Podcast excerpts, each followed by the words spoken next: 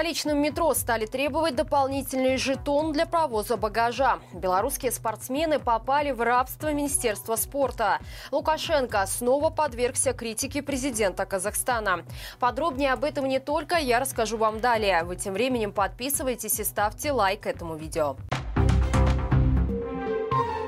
Президент Казахстана обрушился с критикой на Лукашенко и, по сути, открыто обвинил его в популизме. Во время сессии УДКБ, которая прошла в Минске, Касым Жамартакаев заявил, что нелегитимный слишком часто пугает окружающих растущими угрозами безопасности, уводя разговор от действительно важных тем.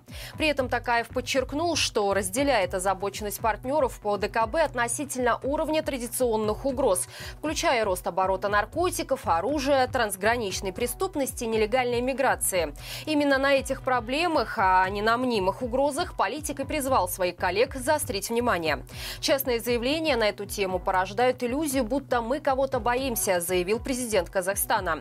Таким образом, Такаев отреагировал на речь Лукашенко, который, как всегда, обвинил западных политиков в стремлении развязывать войны.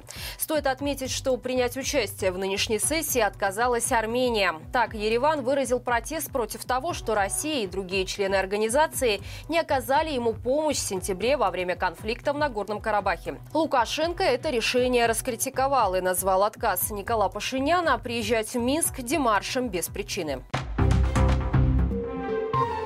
В Латвии ищут способы запретить авто с белорусскими номерами. Об этом заявила министр юстиции страны Инесса Либин-Эгнере. Чиновница напомнила, что изначально инициатива предполагала одинаковое ограничение для автомобилей, зарегистрированных в Беларуси и России.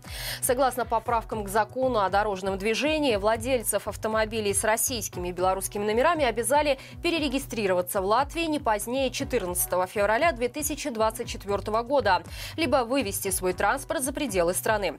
В противном случае автомобили будут конфискованы и переданы Украине. Однако лидерам демократических сил нашей страны удалось договориться с властями Латвии и Беларуси. Законопроекты исключили. Важно отметить, что с 12 сентября Латвия также перестала пропускать въезд зарегистрированный в России транспорт, который попадает через границу с Беларусью. Аналогичный запрет ввела и Литва, сделав исключение лишь для автомобилей, которые следуют транзитом в Калининградскую область РФ и обратно при наличии подтверждающих документов документов. Белорусские спортсмены попали в настоящее рабство Министерства спорта. Теперь им придется согласовывать с чиновниками даже свои посты в социальных сетях. Об этом стало известно телеграм-каналу «Беларусь главного мозга», в распоряжении которого попал проект приказа о трудовых договорах в спортивной сфере. Согласно нему, атлеты будут обязаны визировать у представителей режима записи, которые они собираются публиковать. Если в них содержится что-то против общественных институтов и порядка управления, это грозит увольнением. Кроме того, атлетов могут лишить всех привилегий за участие в международных спортивных соревнованиях, не включенных в модель подготовки национальной команды Беларуси. То есть режимные спортивные деятели обязаны принимать участие исключительно в турнирах дружественных стран и кубках содружеств. Вероятно, так выглядит симметричный ответ Лукашенко на действия международных спортивных организаций, которые отказывают в участии в турнирах спортсменам под красно-зеленым флагом. Интересно, что провластные СМИ постоянно ссылаются ссылаются на тезис о том, что спорт должен быть вне политики, хотя всем уже давно понятно, что спорт и есть политика столичном метрополитене начали требовать дополнительный жетон для провоза багажа, хотя раньше на это не обращали внимания. Сотрудники подземки объясняют такое новшество тем, что метро теряет прибыль, которая идет в том числе на их зарплаты. В действительности положение о платном провозе багажа в общественном транспорте существует давно, но чаще всего граждан с чемоданами пропускали с одним билетом, не требуя покупать дополнительный. По словам работников метро, этот аттракцион щедрости закрылся после того, как как вышестоящие чиновники указали им на недоработки. Теперь, если ваша ручная кладь размерами превышает 121 сантиметр, велика вероятность, что сотрудники службы безопасности метро попросят вас приобрести дополнительный билет. При этом стоит помнить, что в перечень оплачиваемого багажа не попадают рулоны длиной до метра и диаметром до 11 сантиметров, инвалидные детские коляски, санки, музыкальные инструменты в футляре и велосипеды шириной не больше двух метров. А вот с предметами размеры которых превышают 2 метра, в вагон могут не пустить. Перевозка таких вещей в метро запрещена.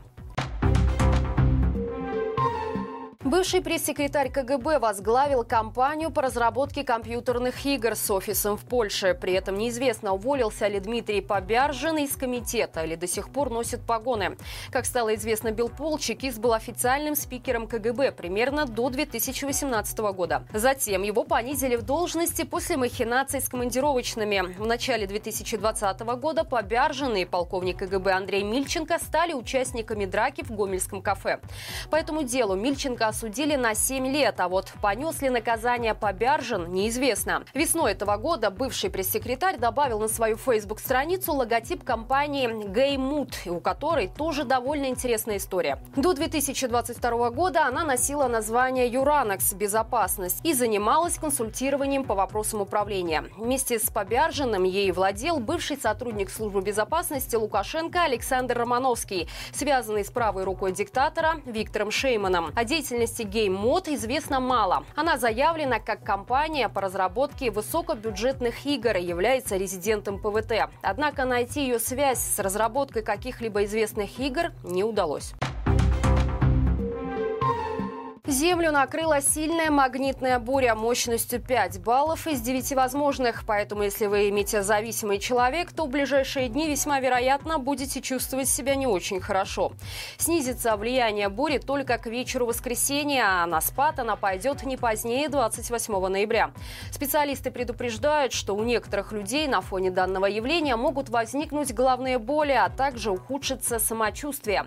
Поэтому следует обратить внимание на малейшие признаки дискомфорта дискомфорта и при надобности обратиться за помощью к своему лечащему врачу. В период магнитных бурь метеопаты могут испытывать также тошноту, ломоту в теле, нарушение зрения и перепады давления.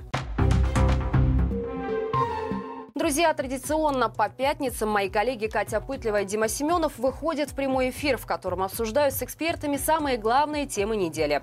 Для тех, кто пропустил, ссылка в описании. Подвели итоги визита Путина в Беларусь, нарастающий экономический кризис и коррупции в стране. На этом у меня все. Спасибо за ваши лайки, комментарии и подписки. Именно благодаря вашей активности нам удается достучаться до большего числа людей. Хороших всем выходных и живи Беларусь!